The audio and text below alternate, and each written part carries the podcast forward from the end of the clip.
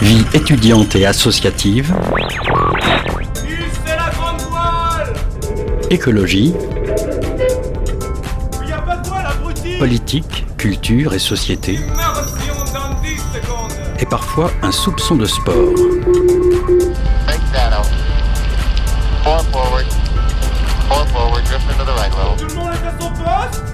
Du lundi au jeudi, 18h-19h, le sous-marin, la quasi quotidienne d'infos de Radio Campus Angers. Il est 18h, bienvenue dans le sous-marin, votre émission d'actualité sur les ondes de Radio Campus. Au programme de ce soir, en première partie d'émission, on reçoit Isaïe Elias, chef du projet Étoile, qui vise à promouvoir une nouvelle orientation. Une orientation qui se veut plus inclusive et égalitaire. On discutera avec lui de la place des femmes dans l'industrie et plus largement dans les filières scientifiques et techniques. Vous pourrez ensuite écouter une interview de Sandrine Kiberlin. Avec Alice, on a eu la chance de pouvoir la rencontrer dans le cadre du festival Premier Plan. Mathilde nous proposa une critique de film et comme tous les mardis, vous pourrez écouter une capsule pensée locale de la frappe. Radio Campus en immersion dans le sous-marin, on est parti pour une heure. 18h-19h, le sous-marin sur Radio Campus Angers. Mais avec ça, dans les studios avec moi, Alice. Salut Alice. Salut Augustin. Euh, nous sommes le mardi 31 janvier et pour beaucoup de personnes, ça n'a pas échappé, euh, c'était la grève.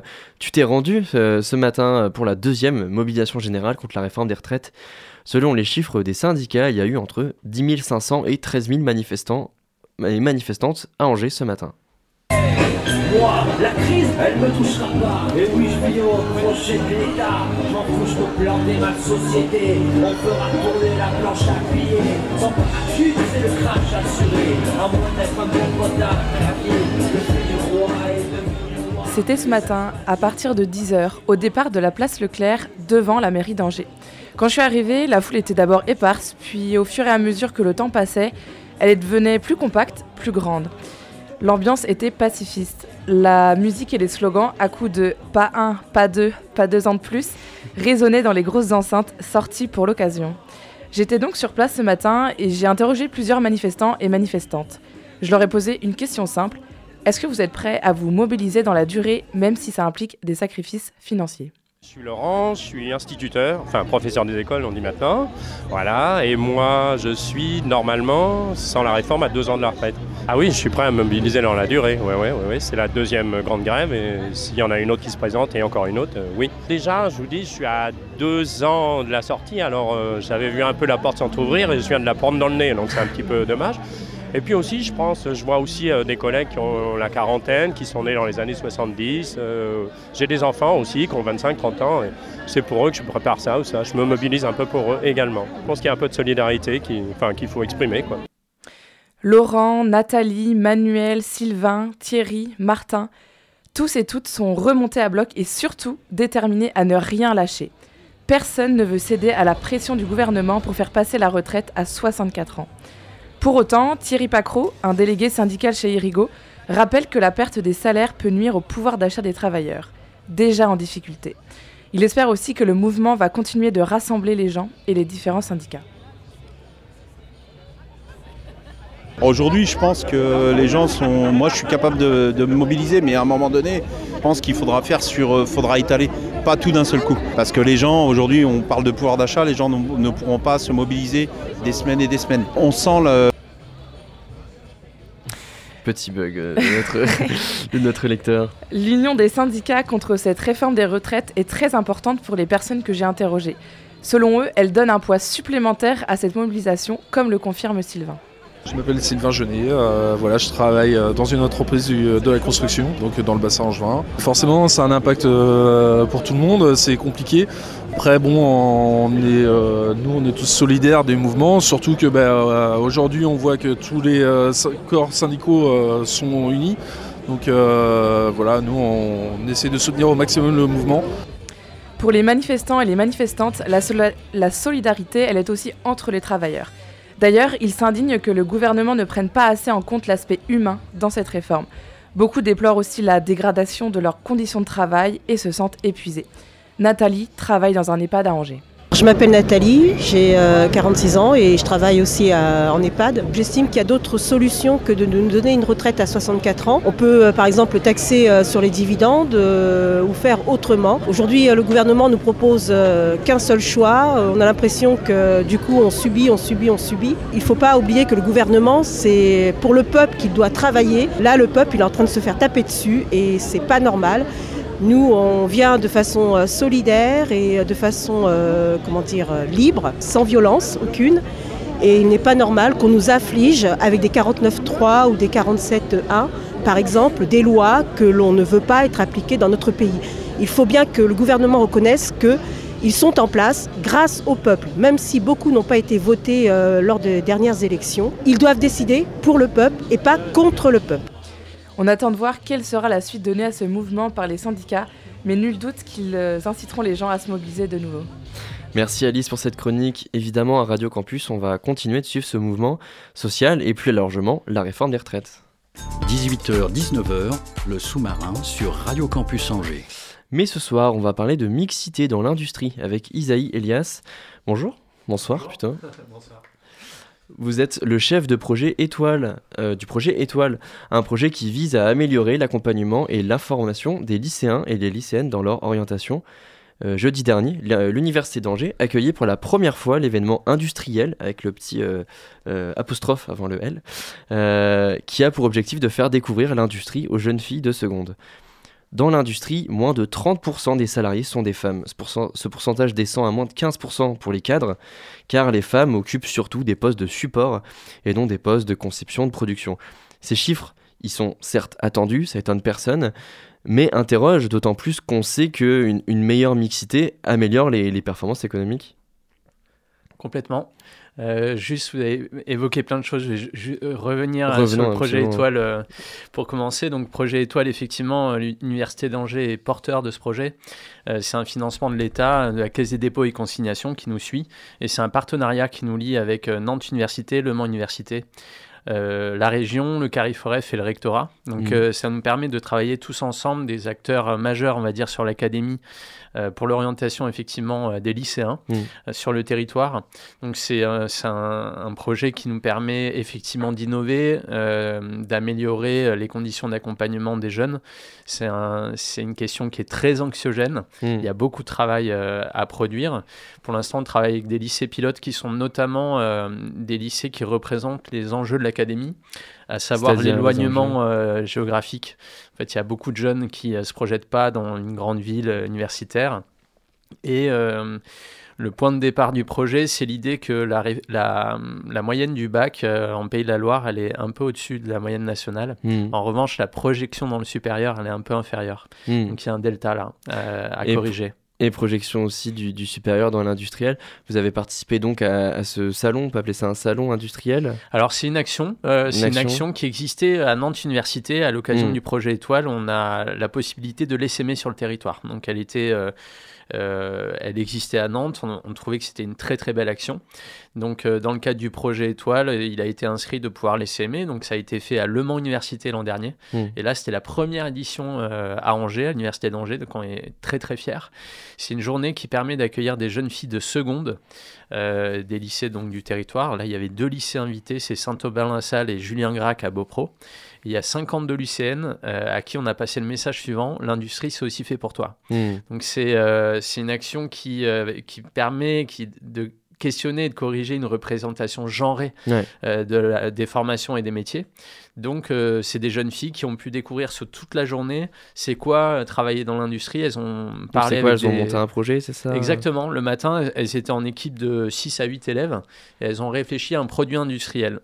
Elles ont euh, questionné des expertes, des femmes qui travaillent dans l'industrie, des étudiantes aussi, issues de sciences, de Polytech, euh, de l'IUT, et euh, elles ont réfléchi à un projet. Et l'après-midi, elles ont confectionné une maquette de ce projet avec du carton, etc. Mmh. Et le soir, elles l'ont présenté. Donc c'est vraiment une journée qui leur permet une immersion à l'université, mais aussi de combattre un, petit peu cette idée que l'industrie, c'est pas pour les jeunes filles. Mmh quand, je pense à l'industrie, je pense pour beaucoup de monde, on imagine voilà, des tôles de métal qui se plient en rythme dans une usine un peu sombre.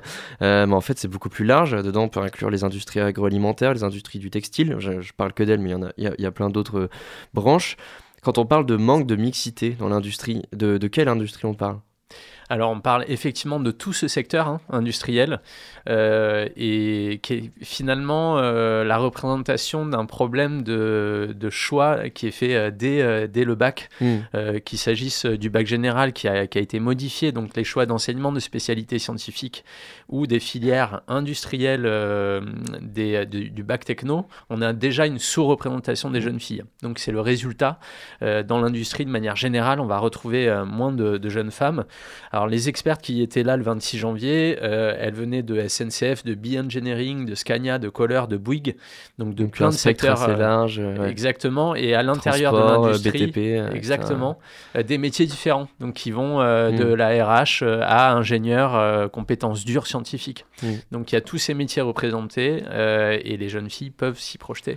Est-ce qu'il y a des secteurs industriels qui pêchent plus en termes de mixité par rapport à d'autres?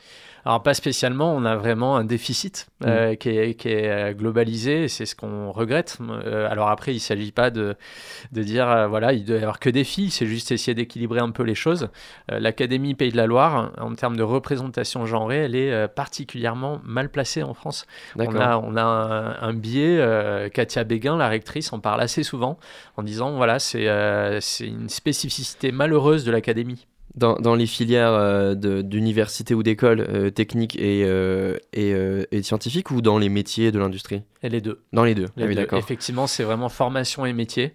par exemple, à l'université d'Angers, vous avez plus de jeunes femmes qui sont, qui sont là, à peu près à deux tiers. Et dès que vous êtes en sciences ou, ou à l'IUT ou à Polytech, sur les secteurs industriels, bah, ça s'inverse. Il y a, y a plus de garçons. Et alors, euh, pendant ce, cet événement, euh, est-ce que vous avez pu faire naître un peu des ambitions pour euh, des possibles futures carrières dans, dans l'industrie Alors, c'est toute la difficulté en orientation, c'est qu'on plante des petites graines hmm. et des, on fait passer des messages.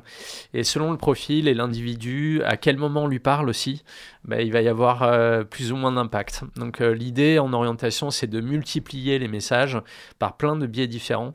Euh, il y, y, a des jeunes qui, euh, qui s'informent très très bien sur Internet de manière mm. autonome. Il y en a qui ont besoin d'échanger, il y en a qui ont besoin de parler avec un étudiant qui les a précédés de quelques mm. années.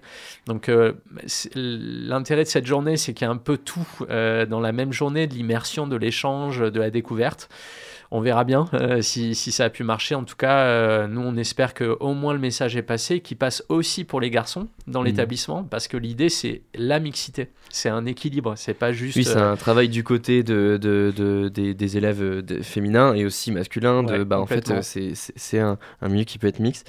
Alice, tu voulais poser une question? Oui, dans les échanges avec ces jeunes filles, est-ce que, elles-mêmes, elles avaient des, des, des clichés ou à propos justement des. Enfin, vous parlez de genre tout à l'heure. Est-ce qu'elles vous ont dit des choses euh, qui vous ont peut-être pas étonné euh Alors, c'est une génération a priori qui a complètement intégré le fait qu'on devait aller chercher cet équilibre-là.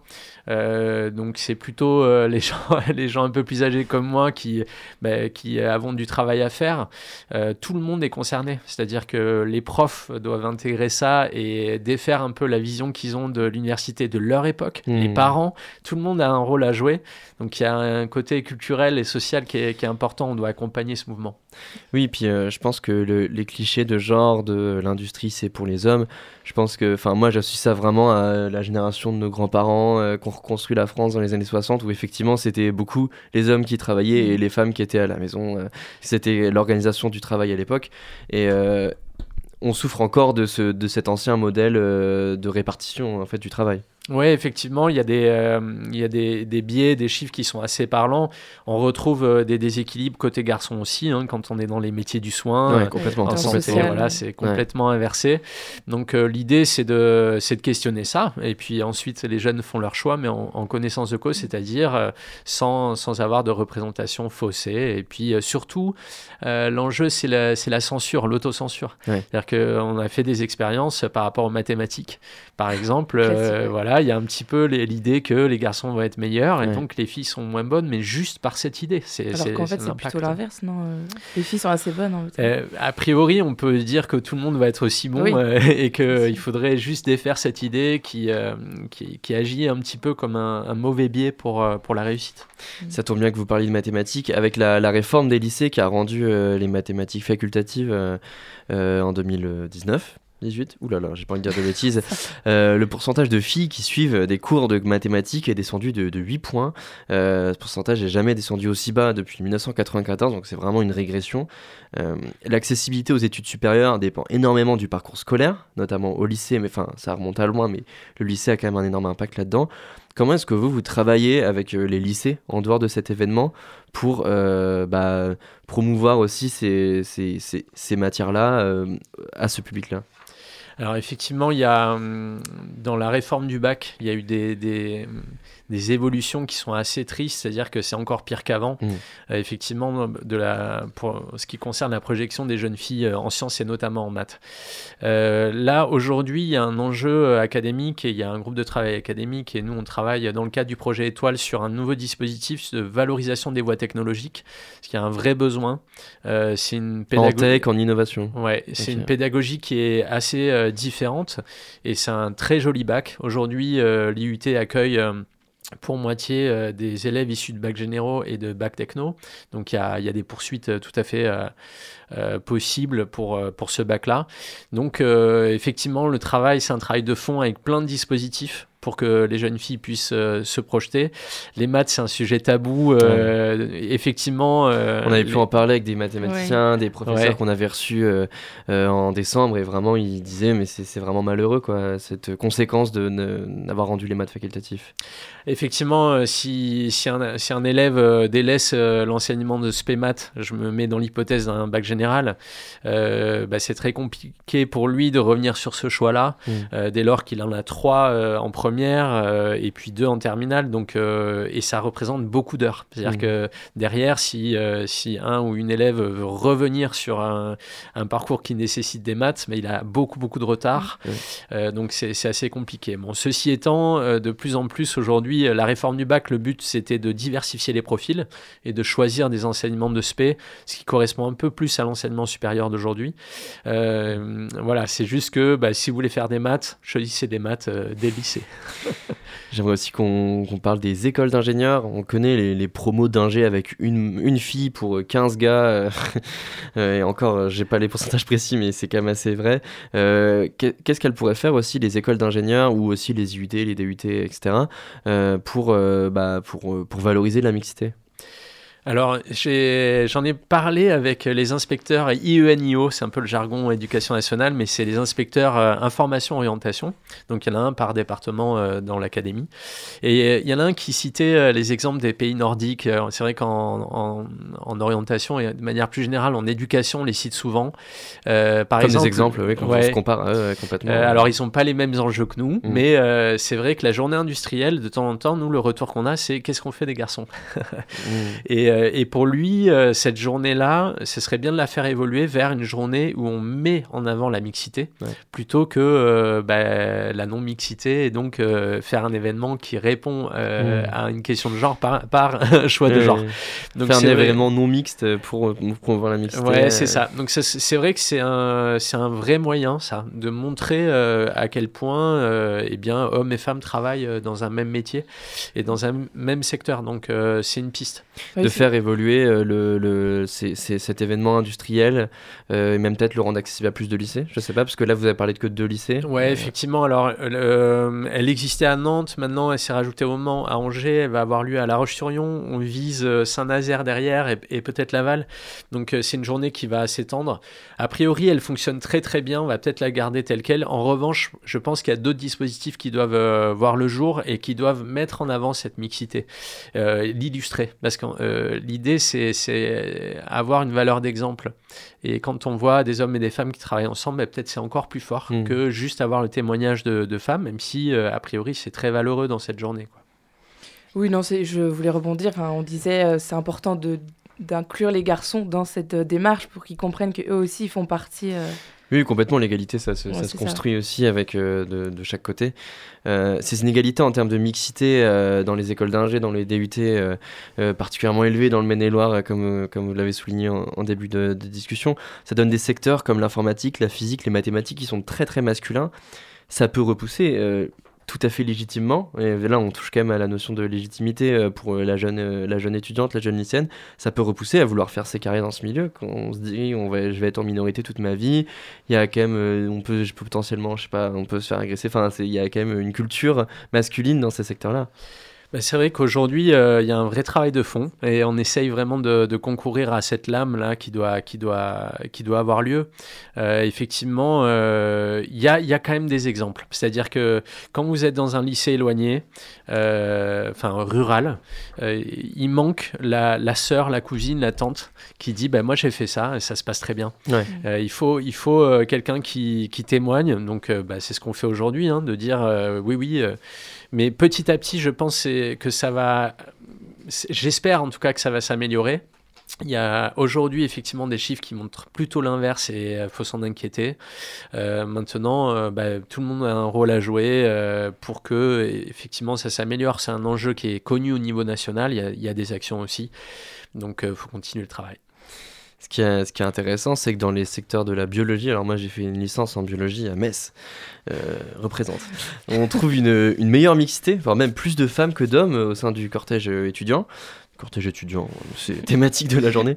Euh, comment on peut expliquer cette sectorialisation de, de, de, l'orientation? C'est-à-dire que la bio, c'est de la science, mais c'est pour les filles parce que c'est gentil. Euh, la physique, c'est pour les garçons. Enfin, euh, ces images-là, comment, comment on peut les expliquer? C'est vrai qu'elles se sont ancrées dans le temps et qu'aujourd'hui, effectivement, en bio, en SVT, encore mm. aujourd'hui, on a euh, plus de, une surreprésentation euh, des jeunes femmes. Euh, ça vaut pour les écoles d'ingé de type agro, mm. où bah, généralement, dans les écoles d'ingé, il y a plus d'hommes, plus de garçons et puis euh, moins de filles. Et en agro, ça s'inverse. Mmh.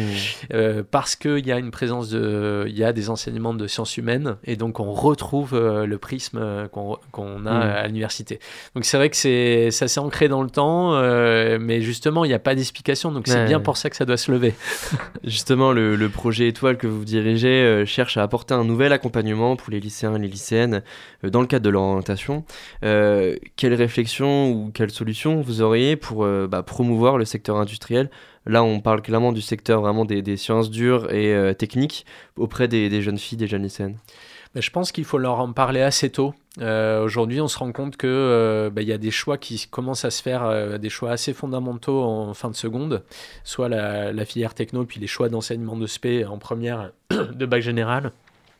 L'enjeu aujourd'hui se situe plutôt autour de la classe de quatrième, quatrième, troisième. Mm. Euh, dans le cas du projet Étoile, notre cible c'est les lycéens, donc on va pas le faire nous-mêmes, mais euh, il y a d'autres acteurs qui, qui, doivent le faire. Il faut de plus en plus tôt euh, parler aux jeunes, aux élèves qui ont des choix à faire. on pourrait se dire oui, c'est anxiogène, donc il faut pas leur en parler tôt. À mon sens, c'est là, c'est vraiment mon point de vue perso, c'est une erreur. Mm. plus on en parle tôt, plus ça va désacraliser, on va rendre ça normal, on va parler orientation à table en classe, etc. Et euh, commencer à dire bah, tout est possible, euh, y a, ton choix est à faire et ne regarde pas euh, bah, forcément euh, les chiffres actuels, au contraire, faut les faire évoluer. Donc en parler assez tôt, faire découvrir le monde de l'entreprise assez tôt aussi. je pense qu'il y a une curiosité des élèves qu'on n'assouvit pas assez. Mmh. dès que, enfin c'est vrai que dans le cadre de, du service d'orientation université d'Angers et, du pôle liaison lycée-université, on fait ce genre de propositions. On voit que les élèves ils sont contents. Mmh de sortir euh, de leur bahut, de voir autre chose, de découvrir, de poser des questions. ils, sont, ils sont curieux, effectivement. Et puis c'est-à-dire que, alors je parle pour mon expérience personnelle, mais l'orientation, on, m'en parle depuis que je suis en sixième, quoi. Mais en fait, j'ai l'impression qu'on n'en parle jamais vraiment bien. Ou alors si on en parle, c'est parce qu'il faut absolument que je prenne une décision, il faut que je sois sûr de moi. Euh, il faut aussi interroger euh, ces, clichés de genre en fait dans les secteurs aussi et peut-être poser aussi des mots là-dessus dans le travail d'éducation mais dès le, dès le collège. Alors effectivement, il y a des il y a des dans tous les programmes de tous les enseignants, euh, quelle que soit la discipline, il y a une partie orientation. C'est-à-dire que les enseignants, ils sont censés parler des métiers mmh. euh, qui correspondent à la discipline dans la continuité. Et je crois que ben on doit vraiment euh, s'y atteler. C'est-à-dire que si on évite le sujet trop longtemps, ben, les représentations, elles vont continuer à avoir des effets. Donc il faut soulever, il faut nommer effectivement bon, il y a l'enseignement moral et civique, hein. il y a des espaces où on peut essayer d'aborder ça de manière frontale et directe. Donc voilà, pour moi, c'est vrai qu'à l'école, ça va, ça va jouer, il va y avoir un impact fort de ce qu'on va pouvoir faire en classe. Nous, dans les dispositifs qu'on pousse dans le cadre du projet Étoile, on essaye à la fois d'avoir des dispositifs ancrés et pas de manière autonome des mmh. élèves, euh, parce qu'on voit que les, les familles, euh, bah, finalement, elles véhiculent les inégalités qu'on retrouve derrière. Euh, c'est l'école qui doit vraiment accompagner ça. Il y a des familles qui font le travail, mais il y a mmh. aussi des élèves qui n'ont pas un environnement mmh. favorable. donc il faut plus d'informations. Qui veulent produire l'égalité. absolument. Et puis après, je crois, dans nous, ce qu'on recueille comme témoignage des élèves, ils aiment tester. Ils veulent essayer. le stage de troisième, c'est une espèce de totem, mais il, reste important. On mmh. s'en souvient tous. Qu'est-ce qu'on a fait en troisième en stage? Ben, Ils veulent tester de plus en plus. Euh, parler avec un professionnel, parler avec des étudiants, donc on essaye d'aller dans ce sens-là.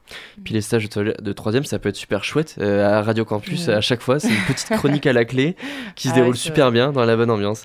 Euh, merci beaucoup, Isaïe Elias. Avec, avec vous, on a pu revenir sur la campagne industrielle et plus largement sur la mixité dans l'industrie. On se laisse quelques minutes pour une petite pause musicale.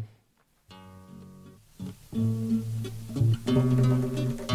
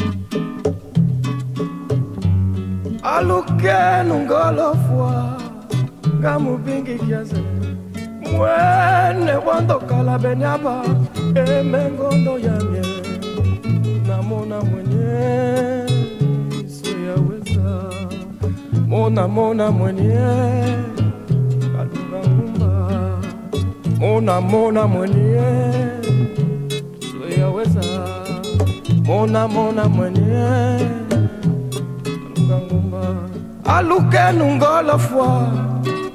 Ngamubingi kiaze mwene wondo kala bemiaba emengondo yamye mona mona mwenye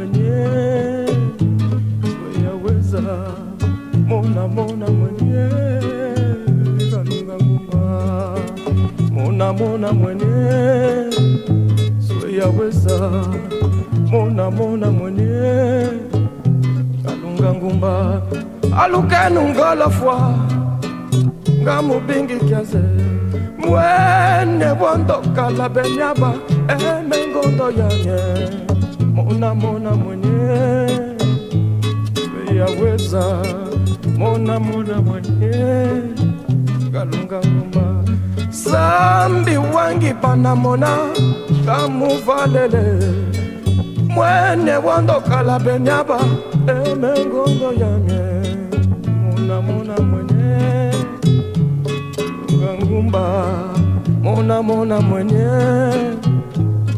Yaweza mona mona mwenye. Yaweza mona mona mwenye. Adunga ngumba. Zambi wangi pana mona. Ngamufalele mwanyeze wandokala benyaba emengondo yamye mwenye. Mona mona mwenye. Yaweza mona mona mwenye kadunga ngumba mona mona mwenye yaweza mona mona mwenye kalunga ngumba. Alukenu ngolofwa ngamubingi kiaze. Mwene wondokala benyaba emengondo yamye mona mona mwenye yaweza mona mona mwenye. Kalunga ngumba. Zambi wangi panamona kamuvalele mwenye wondokala benyaba emengondo yanye mona mona mwenye. Sweyaweza mona mona mwenye. Ngalunga ngumba. Mona mona mwenye. Weyaweza mona mona mwenye. Mona mona mwenye. Seyaweza mona mona mwenye. Ngalunga ngumba sambi wangi banamona kamuvalele mwanyeze wandokala benyaba emengondo yamye. Mona mona mwenye. Sweyaweza mona mona mwenye. Kakungangumba mona mona mwenyeze sweyaweza mona mona mwenye. Kalungangumba mona mona mwenye. Sweyaweza mona mona mwenye. Kalunga ngumba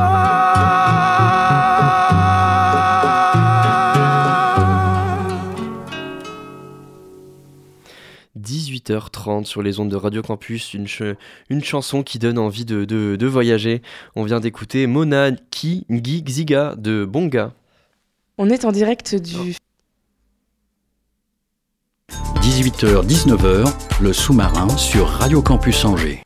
Dans le cadre, vous avez pu euh, commencer à l'écouter dans le cadre du, du, festival Premier Plan avec Alice. On a eu la chance de pouvoir discuter avec Sandrine Kiberlin vendredi dernier. Euh, le festival avait proposé une rétrospective de son œuvre. Avec elle, on a pu revenir sur sa carrière. On écoute ça tout de suite, si ça veut, ça veut bien se lancer. On est en direct du festival de Premier Plan d'Angers avec Sandrine Kiberlin. Euh, Premier Plan, c'est la 35e édition cette année. C'est un festival qui est maintenant reconnu. Ça doit être un grand honneur pour vous euh, d'être euh, euh, parmi les rétrospectives à côté de Jeanne Moreau, euh, Rodrigo Sorogoyen, Mia Ensenlove. Qu'est-ce que ça vous fait? Ça me fait très plaisir. J'adore ce festival. Je trouve que c'est toujours euh, très émouvant de d'être dans un festival qui met à l'honneur les premières fois, les premiers pas, les premiers voilà. Et puis moi, je me sens très concernée puisque j'ai réalisé pour la première fois, donc il y a un côté comme ça. Et puis rétrospective, euh, on se retourne jamais sur ce qu'on a fait quand on est acteur ou réalisateur. Enfin, je sais pas. En tout cas, moi, je me retourne pas. Je me dis pas, ah tiens, qu'est-ce que j'ai fait il y a dix ans Je regarde pas. Je me regarde pas le nombril. Mais là, c'est l'occasion de, de, me rendre compte que j'ai fait des sacrées euh, rencontres en fait, et, des, et un parcours fou quoi. Je me dis, c'est fou tout ce que j'ai fait. Euh, comme j'aime mon métier, comme je m'en lasse pas, comme je suis pas blasée, comme quand je vois tout à l'heure la, la bande-annonce du festival, je trouve ça hyper émouvant en fait de, ouais, d'être de, de, passionné de cinéma et de voir les gens euh, qui, qui, qui, applaudissaient les images et tout ça. Et je voyais Jeanne Moreau, je voyais euh, des images de Billy Wilder, de tout ça. Et on se dit quand même, c'est génial d'avoir fait ce que je rêvais, ce que je rêvais de faire, quoi, dans d'aussi belles conditions. Vous, l'avez un petit peu abordé. C'est le festival des premiers films. Et euh, en 2021, vous avez réalisé votre premier long métrage. Vous avez déjà fait un cours, mais là, c'était votre premier long. Une jeune fille qui va bien. D'où elle, est venue cette, euh, cette idée de passer de, de, devant à derrière la caméra? Elle est venue, euh, sans calcul, elle est venue comme quand vous avez envie de vous exprimer sur quelque chose que vous ressentez très très fort. Ça aurait pu être un livre, j'aurais pu écrire un. Je sais pas, ça aurait pu s'exprimer autrement, mais moi, c'est vraiment ma passion, le cinéma, donc ça passait forcément par l'image, le cadre, le... et, euh, et j'avais une idée très forte dans la tête de, de, vouloir parler d'une jeune fille voilà, qui traverse une époque euh, euh, terrible, mais en accent ça sur la, la, vitalité de cette fille et sur un parti pris différent. Donc je me disais, un film, c'est un parti pris, j'en ai un dans ma tête, je vais l'exprimer, qui même me suive. En tout cas, moi, je vais faire mon film jusqu'au bout, comme je le sens, puisque c'est ça être euh, finalement cinéaste. Et donc, j'ai osé m'exprimer euh, sans du tout euh, mesurer d'ailleurs l'effet que ça allait faire. J'ai compris euh, à la fin de mon film et quand le film a été pris à la semaine de la critique ou des choses comme ça qu'il allait exister, qu'il allait sortir, mmh. que ça allait peut-être être un méga four. Euh, et puis ça a été génial de, de d'avoir des commentaires des gens, de, de, de voir les jeunes s'identifier à cette jeune fille euh, que j'ai voulu intemporelle justement, euh, mmh. même si je traitais une époque bien particulière puisque c'est 42 juives et dans Paris, mais mmh. je, la façon de le traiter, c'était justement pour euh, traiter euh, les Irènes du monde entier, et surtout aujourd'hui encore et encore. Et il y a plein de jeunes qui se sont identifiés à elle. Et j'ai eu des retours hyper beaux. On, s'attend à rien quand on fait un premier mmh. film. On, a juste envie de le faire euh, euh, vraiment tel qu'on l'a imaginé jusqu'au bout, jusqu'au bout, ne pas se laisser déconcentrer, ne pas se laisser même impressionner. Et, et moi, j'ai fait ça et ça a été une des plus belles aventures que j'ai vécues. J'ai l'impression que cette démarche, elle se place. C'est peut-être euh, une démarche similaire à quand vous avez fait de la musique, c'est-à-dire en fait euh, trouver un moyen d'expression. Je crois que c'est Gérard Depardieu qui disait euh, aucune excuse sont mauvaises pour sont bonnes pour faire du beau, enfin pour produire du beau. Mmh. C'est cette logique-là de peu importe le médium, que ce soit en tant qu'actrice, ah, réalisatrice. Ça va être du beau ou du pas beau, ça va être du soi, enfin du, du, du, du soi-même quoi, du personnel, du singulier, on espère. Mais effectivement, c'est le même principe, c'est-à-dire que vous, être acteur, être actrice, c'est mon, c'est mon métier. Définitivement, euh, j'adore euh, faire ça, rentrer dans l'univers des autres. Euh, maintenant, en plus que je l'ai fait de l'autre côté, je sais à quel point j'aime être solidaire d'un metteur en scène, à quel point c'est super. Mais, mais à un moment, moi, en tout cas, je me perdais un peu à force. Et ça m'a aidé à, à, mieux vivre ça. enfin, j'ai eu besoin d'exprimer mon univers, mmh. d'exprimer. Mais parce que j'avais quelque chose à raconter. Mmh. Là, j'ai envie de faire un deuxième film, par exemple. Pour l'instant, tant que j'ai pas un truc vital à raconter et une vision vitale dans ma tête, euh, j'oserais pas je prie pour que cette vision arrive parce que mmh. j'ai très envie de le refaire. Vous avez répondu à notre question justement ah sur l'envie de, refaire un long métrage. Euh, on vous a, enfin le grand public vous a connu grâce euh, au film d'Éric Rochant, euh, Les Patriotes, qui est d'ailleurs diffusé ce soir et vous allez le présenter. C'est un film de 1994 où vous avez été nommé dans la, au César dans la catégorie meilleur espoir féminin. Quel souvenir vous avez de ce tournage encore aujourd'hui? C'est étonnant d'ailleurs parce que mon actrice elle est nommée comme espoir pour mon film. C'est mmh. très émouvant. C'était dingue parce que c'était un très gros film. En fait, on se représente plus ce que c'était les Patriotes à, l'époque. Rochant, il sortait d'un énorme succès qui était Un monde sans pitié. Mais c'était un succès, les filles s'évanouissaient dans la rue quand elles croisaient Hippolyte Girardot. C'était un truc euh, vraiment fou, quoi. Un énorme succès. Et donc, il cherchait cette euh, pute de luxe. Euh, et il, m'a fait passer une quinzaine d'essais. Il voyait des quantités d'actrices. Le producteur voulait pas que ce soit moi. J'avais à peu près la dégaine que j'ai devant vous là, c'est-à-dire euh, jean, cheveux longs, machin, alors que je devais jouer une fille qui fait rêver tous les mecs avec des robes ultra décolletées, que j'avais aucune conscience de ma séduction, de ma féminité et tout ça. Et il a vu ça, Rochant. Et il a été interrogé et, intéressé par euh, la, comment dire l'ambivalence de ce que j'étais, c'est-à-dire un physique un peu angélique euh, pour euh, jouer une, call girl.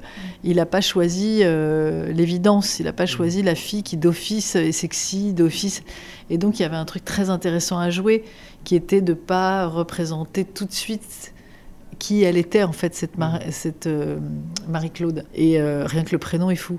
Mais euh, donc le premier rôle que je joue est très très loin de moi. Donc j'avais vraiment l'impression de, d'avoir eu une chance folle, quoi, d'être considérée comme actrice, d'avoir la possibilité de jouer sur des registres que j'avais pas du tout prémédités. Mmh. et puis après, j'ai tout de suite cassé le, l'attente des gens pour surprendre, me surprendre moi mm. en faisant le film de Laetitia Masson, En avoir ou pas, une poissonnière euh, qui cherche du travail euh, à Boulogne-sur-Mer. Et du coup, c'est vachement intéressant de, de, se surprendre, de surprendre les gens, mm. de jouer avec les gens, de ne les, de pas être là où ils nous attendent. Et, j'adore les spectateurs, ce qui sont vraiment pas cons. C'est-à-dire que quand on les prend pour des idiots, c'est vraiment dommage parce qu'ils sont vraiment tous sauf idiots. Quand ils ils aiment le cinéma, ils aiment être surpris, ils aiment une mm. actrice aussi pour la diversité. Enfin, oui, la variation, des, la variété mm. de ce qu'elle peut faire ou de. Voilà, et donc moi j'ai vécu, j'ai un rapport privilégié, c'est vrai, avec les, avec les gens aussi euh, qui, qui, ont vu beaucoup de films dans mm. lesquels je joue et tout, donc c'est génial. Vous parlez aussi de, de varier les registres aussi. Euh, vous avez joué dans des comédies, dans des drames. Le genre de la comédie euh, se traîne un peu aussi une réputation de genre assez facile, de genre un peu de bagou, voilà, on peut dire ça comme ça. Vous, en tant qu'actrice qui, avait joué de la comédie, qui avait joué du drame, euh, c'est quoi votre, euh, votre vision par rapport à ce, à ce cliché-là J'ai eu un César avec une comédie, hein, donc on peut aussi euh, impressionner ou, être efficace en faisant une comédie. Bon, c'est vrai que je, elle était très émouvante par ailleurs, Ariane, dans le film, mais Moi, je trouve ça très dur une comédie. Je trouve ça plus dur à réussir, en fait. Mm. Euh, je trouve ça, moi, peut-être impressionnant sur le moment que de voir une actrice pleurer. Et, j'adore aussi être émue au cinéma, mais, mais alors il m'en faut, il, faut que ce soit vraiment finement amené, comme euh, La Chambre du Fils de Moretti ou des films. Euh, des films vraiment dont je me rappellerai toute ma vie, de, de, de Truffaut. De... Mais quand c'est des comédies, c'est très rare de les réussir. Moi, je suis rarement Là, j'ai adoré le film de Louis Garrel, par exemple, parce qu'il arrive à, nous divertir avec quelque chose de très vrai, une histoire un peu pathétique finalement, euh, mais avec cette histoire, il nous emmène dans sa fantaisie, dans... Et quand la comédie est comme ça, aussi fine, aussi, ou l'univers de Podalides, ou des gens comme ça, c'est très poétique à la fois, et ça prend une fois de plus tellement pas le spectateur pour un idiot, que du coup, euh, on est tous réunis et on, on est tous à trouver ça génial et mm. c'est très dur à réussir. C'est, extrêmement bien écrit, ça nous fait rire. C'est très dur de faire rire, c'est très dur d'émouvoir, de faire rire en même temps, ce qu'il a réussi.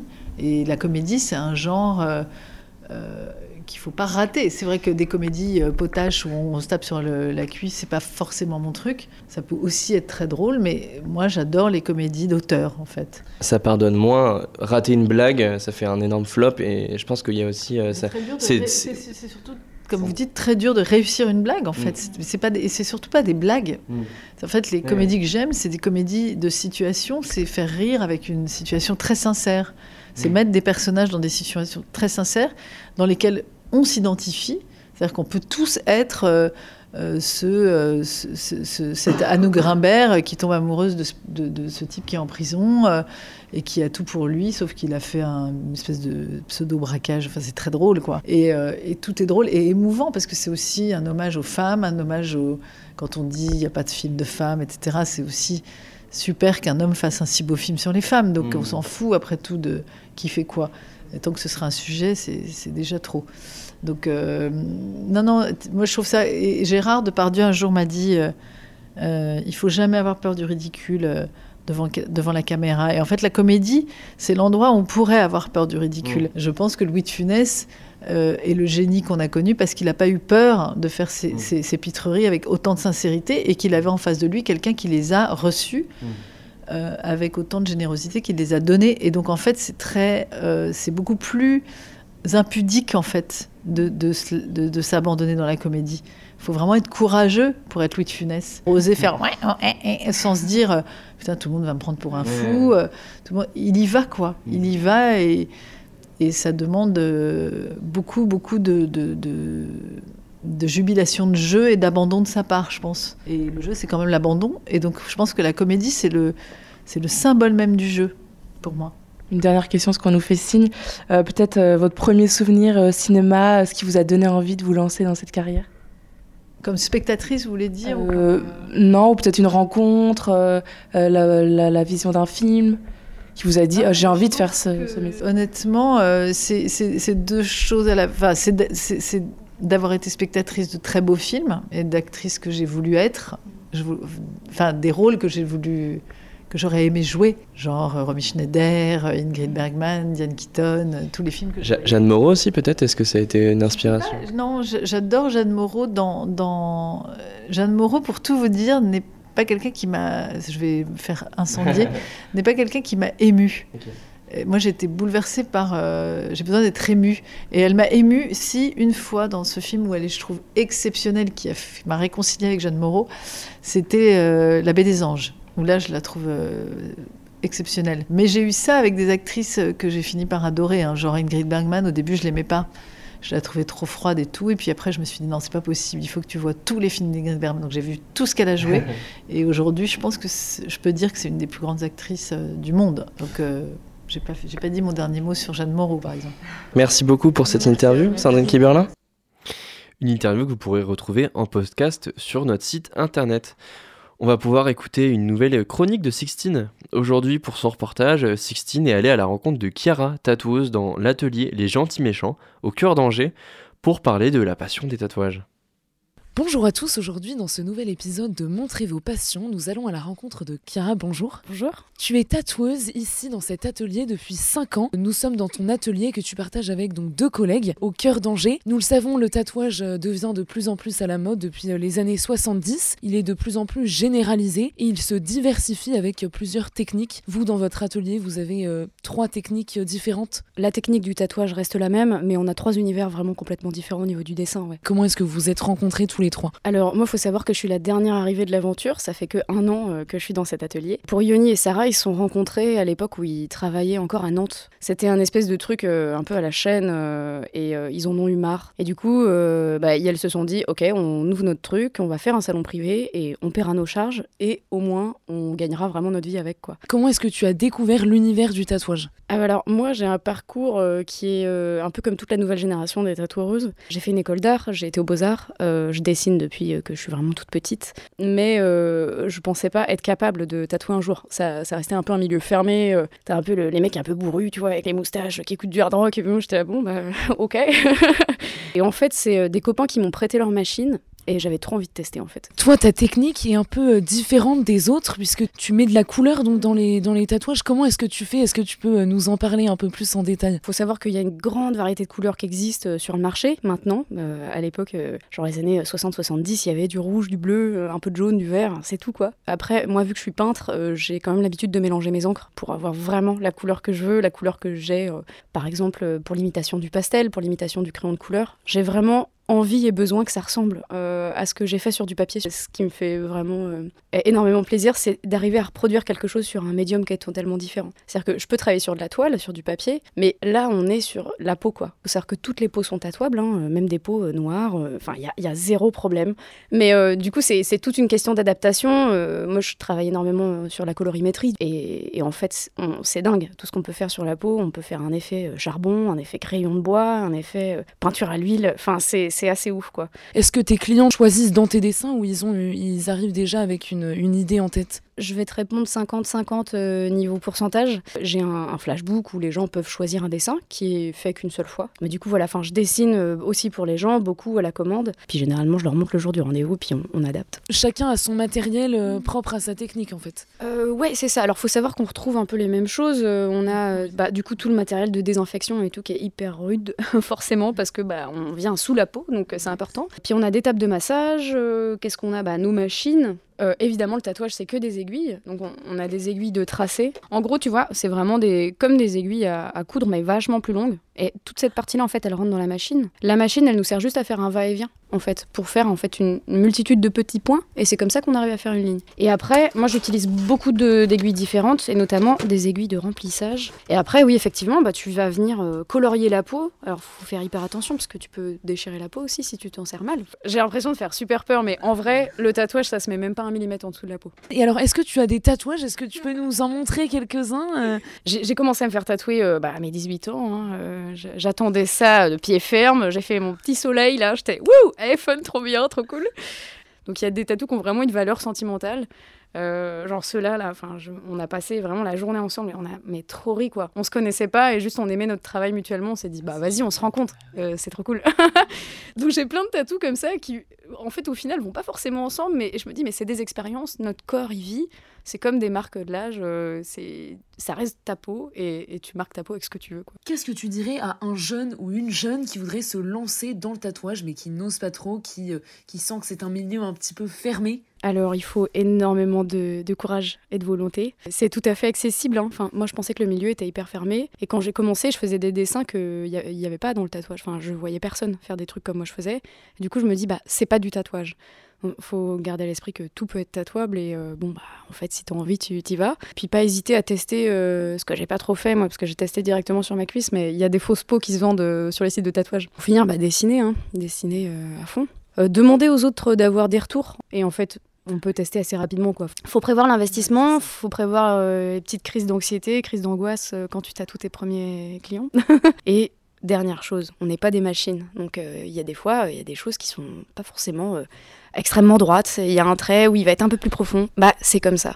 Et je vois avec mes collègues qui ont 10 ans dans les pattes hein, quand même, bah ils ont toujours ça. Et il y a toujours un moment, ils se disent bon bah lui il était peut-être un peu moins bien qu'un autre, mais on fait toujours de son mieux. Il faut vraiment garder à l'esprit que c'est ça reste du dessin. Faut rester doux avec soi-même, mais comme dans toutes les pratiques, je pense.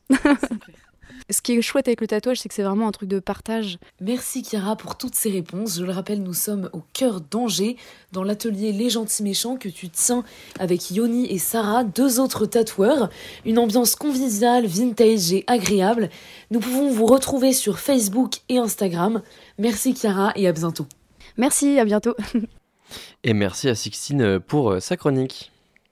18h-19h, le sous-marin sur Radio Campus Angers.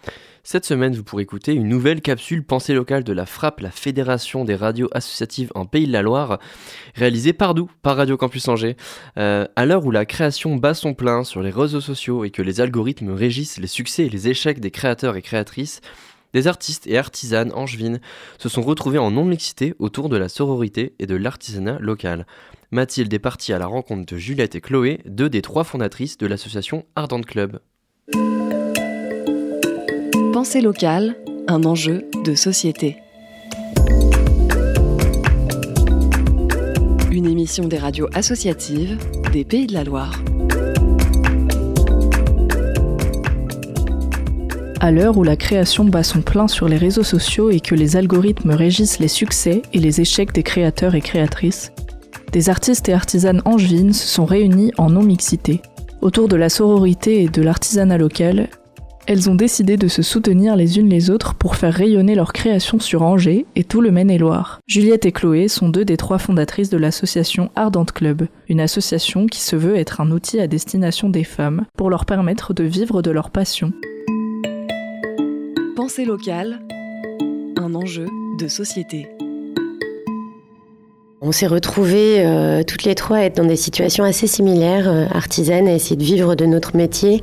Euh, et on a eu envie de, de, créer un collectif qui permettait euh, donc à nous-mêmes et à d'autres créatrices dans notre situation de s'en sortir en, organisant des ventes et des événements nous permettant d'exposer, de, de, vendre nos, créations. Alors moi, je suis Juliette, donc je fais des, des, vêtements en upcycling et je suis une des fondatrices donc de l'association Ardent Club. Évoluer en tant qu'artiste, euh, c'est compliqué aujourd'hui en, tant que femme, et c'est à peu près la même chose euh, en tant qu'artisane.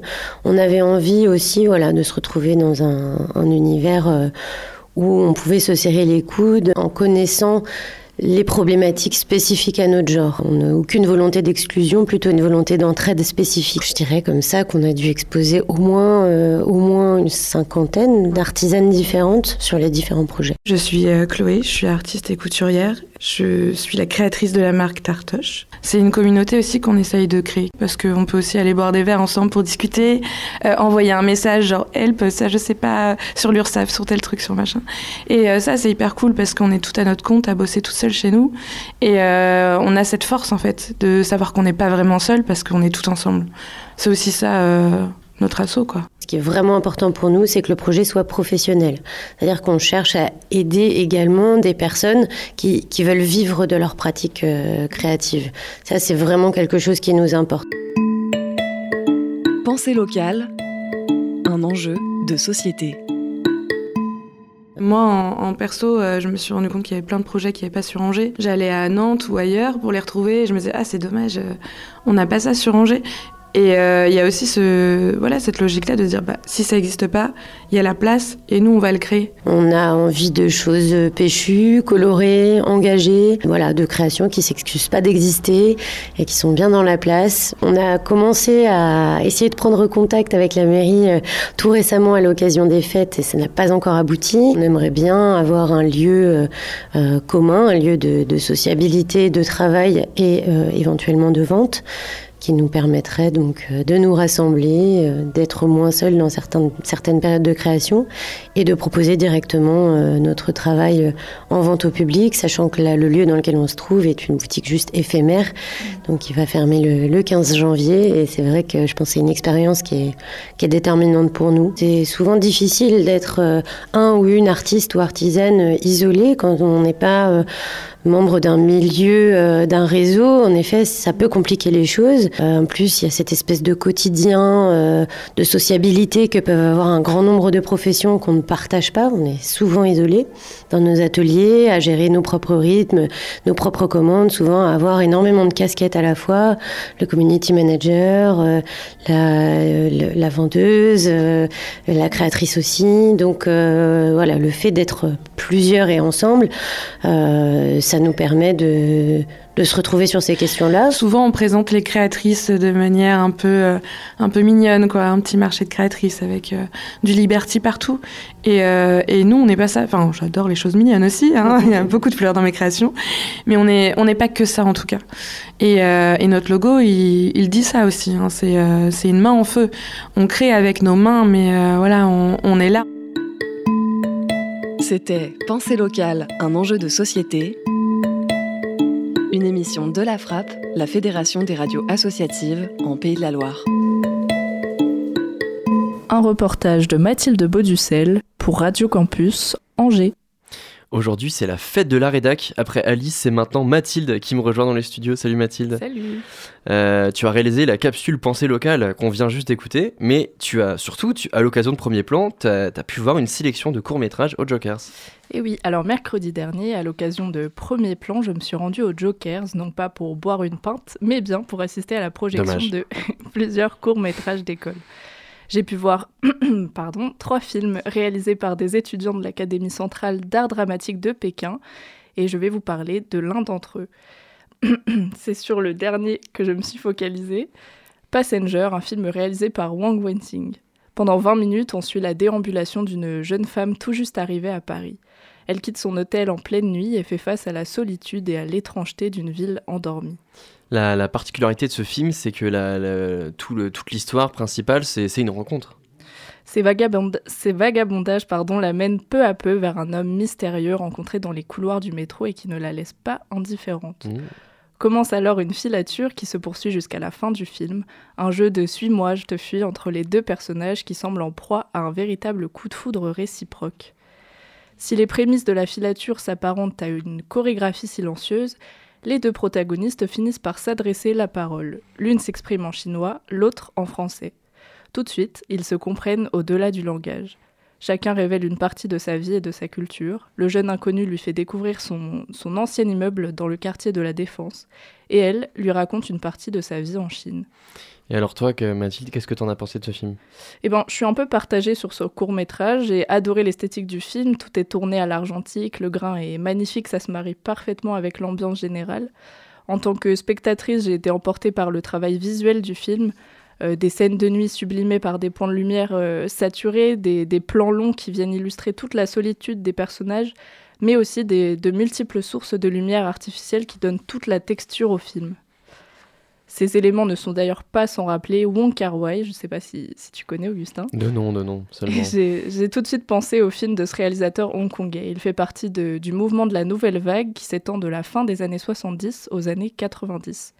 Ce mouvement a pour particularité de mêler l'expérimentation artistique avec une approche quasi documentaire et un regard naturaliste.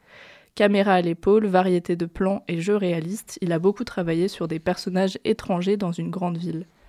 Son œuvre questionne la porosité entre les frontières, l'exil et la quête identitaire. Vous le connaissez peut-être pour ses films Happy Together, In the Mood for Love, As Tears Go By ou encore Fallen Angels. C'est un fou d'images, chaque scène est pensée comme une photo, ses pérégrinations nocturnes sont saturées de la lueur des néons. Tout ce que je décris là est également présent dans le film de Wang Wensing, malheureusement, le jeu d'acteur et les dialogues bien sentis en moins pour un premier court métrage, c'est tout de même prometteur et en plus, ça m'a permis de vous parler d'un de mes réalisateurs préférés. Bah merci Mathie pour cette chronique. C'est vrai que ça donne envie de, de regarder Wong Kar Wai. Euh, j'ai j'ai jamais regardé. Je, suis un culte, mais euh, ça m'a donné envie.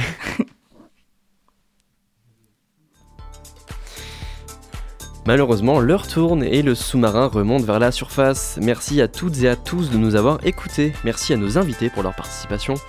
Merci à mes chers collègues Alice et Mathilde pour leur chronique incroyable. À la technique, c'était Léo. Merci à lui. Euh, merci à Étienne, notre programmateur musical, et à Hugo, notre chef euh, de la, rédaction. On se retrouve demain à 18h pour le prochain sous-marin. D'ici là, n'oubliez pas, les bonnes ondes, c'est pour tout le monde. Retrouvez le sous-marin en podcast sur toutes les plateformes et sur le www.radiocampusangers.com.